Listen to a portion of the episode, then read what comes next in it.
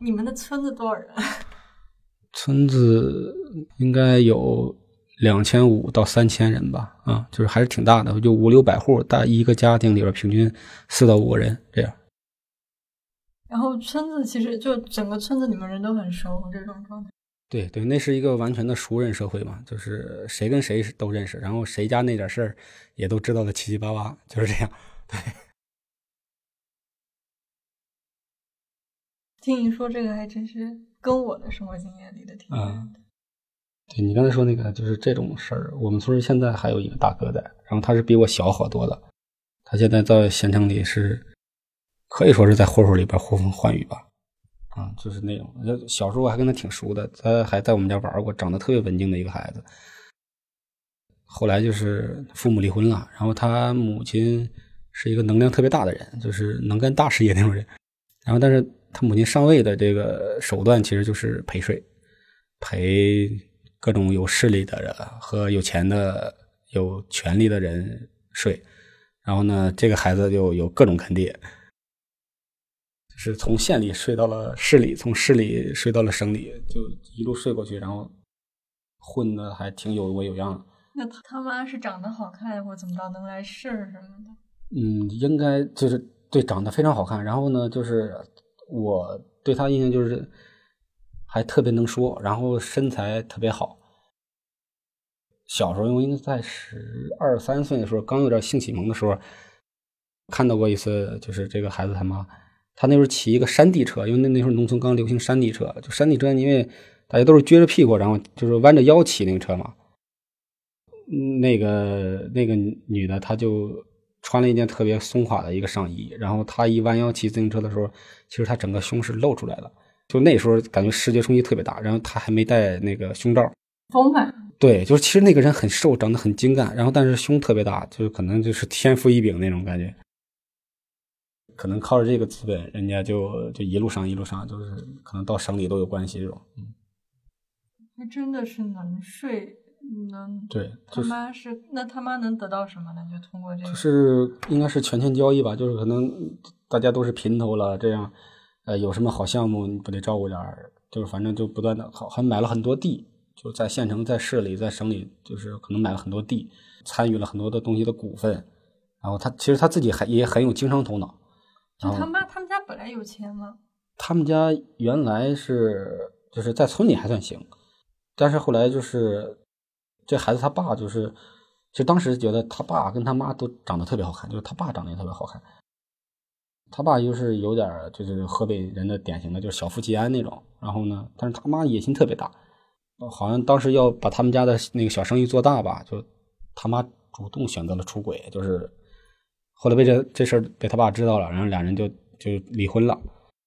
他爸就留在了村里边，就是现在过的日子一般般吧，就是不好不坏那种。然后这个孩子呢，就小时候就长得特别好看，我就感觉他不像农村人，就我们就每天被太阳晒得黑漆八秋的这种，然后他是长得白白净净的，然后穿的特别的好看那种。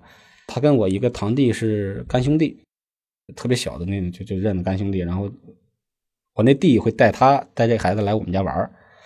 就对他印象挺好的，但是后来这两年才听说，哦，原来他在县城里边可以呼风唤雨。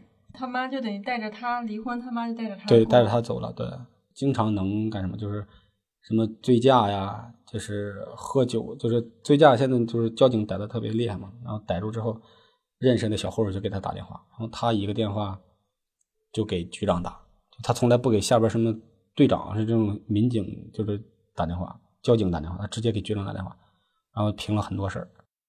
那这个，但我好奇一个，比如他妈一路能睡上去，比如说官员之间，就是，比如说你村里的干部你睡了，但你又往上爬，就那村里的干部不得治你吗？他他妈是怎么能够？应该。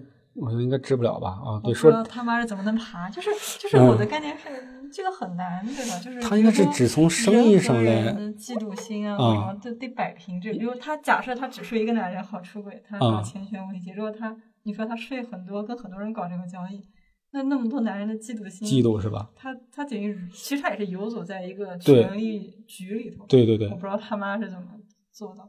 这个想起来还挺奇怪。对这个我也不太清楚，但是有一这里边有个细节，就是他跟别人睡，然后被捉奸在床了，所以他才离婚，胡搞乱搞，然后被被人家撞见了，然后其实但是那之前他其实已经就是搞过很多了，他我觉得应该是比如跟村里的睡了，然后呢把生意做到了县城或者镇里，然后再跟镇里的攀上关系再睡。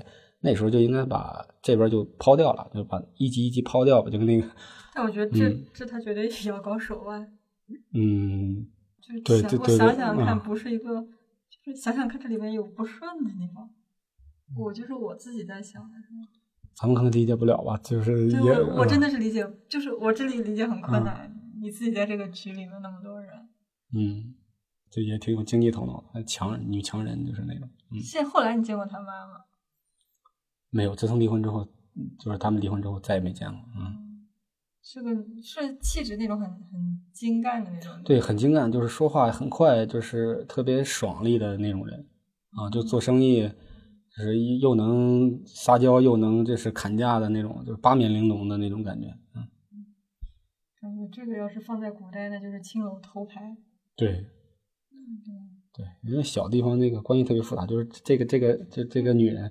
还是我姐姐的同学的亲姐姐，就是对，然后大家都知道她在干什么。对，就是风言风语就传的特别多。但是那她也无所谓。对她无所谓，对这点我觉得是她可能最区别于别人的。他不在乎世俗的眼光，他家他应该更加专注于自己的生活的改变吧。那很多农村是被这个观念所束缚的。嗯，感觉你说的这拍个电影。就是适合拍个电影，生活比比电影都精彩，深挖都可以。你写个写个剧本，真的是个很好的素材。我听完了，所有的人就我说他好，就是什么就角都齐了，都不要，什么样的人都有了，就这样。然后他们之间本来就有关系，对，嗯，就啊，我我可以再给他稍微的造一点这个事件上的关系，你把他们亲戚关系再稍微换一下，把他们亲戚关系拉近一点。对对对。可以，完全可以。你听了我们那期什么一个乡村爱情故事，玉凤回家，什么玉凤又离了婚，这那没听是吧？嗯，再说的细一点。就是说他，嗯，就是说他们隔壁有一个老崔和他老婆是玉凤，然后玉凤就是怎么着跟他们闹离离了婚，然后当他儿子结婚的时候，就跟他爸谈判说你要把我妈请回来，然后玉凤又回来了。就是她玉凤不是离了婚后嫁到另外一个村，嗯就把她嫁过去那个男人的钱什么全卷回来，又回到那家里来住，你知道吗？然后那边的人大概就疯了，中疯了。然后玉凤这边呢，接过过来没过几年又打架，还是没过下去，玉凤又嫁走了。这个农村人好传奇的。然后说他爸老崔嘛，说他老崔在玉凤，因为他跟他老婆关系不好嘛，就长期跟隔壁屋的一个。女就比他小一辈的，类似那种一直在长期像情人一样的关系，大家都知道，但他们就是不结婚。这个农村这种事儿其实很多，是吧？对。然后我跟我媳妇聊的时候，我媳妇会说：“你说你们村怎么这么多乱七八糟事儿？怎么我们村没有啊？”我说：“我之前也不理解，可能说我们村人多是吧？就是这发生的事儿就多。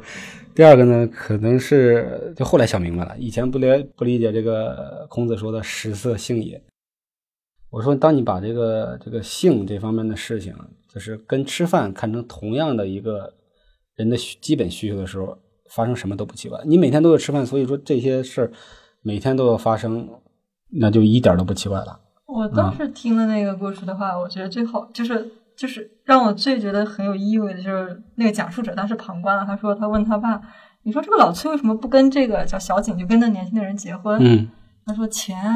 说小景就这个年轻女孩子嫁过来，那就要照顾他们家孩子。她她这个女孩子爱玩，肯定不愿意。老崔呢家里有钱，你说她要是嫁过来，那肯定把老崔的钱拿着用，拿着用可能还会烧给自己家孩子，所以老崔也不一定愿意娶她。就是就是，但是他们这个关系持续好多年，然后就觉得就是就觉得很有意味，就很很实际那种人性。我我还是要跟你有感情，但是还是不能全给你，要噎一点。就人就觉得很复杂吧，就是，但是我我我会觉得他们之间是有真感情的，因为你讲那边可能那个女孩子也很，她老公早就跑了，不要她了，因为就出轨的事。这边他跟老崔跟他老婆一直又不行，他们两个能处这么多年不闹，就是一直能处下来，肯定是有真感情。对，但而且是他们也可能看透了。如果说真的放到一个屋里去吃饭，然后把钱放在一起花，有可能会重蹈覆辙，然后大家会产生矛盾。反而是这种就是疏离又亲密的关系能够保鲜。嗯，就是觉得他们之间可能也有某种默契，对，应该是达成默契，就是心里你不说我不说，大家就这样。嗯，反正就有个有个人陪你之类，心里有个慰藉。这么多年下来，是想想也是 太感慨了。对，多样生活样板。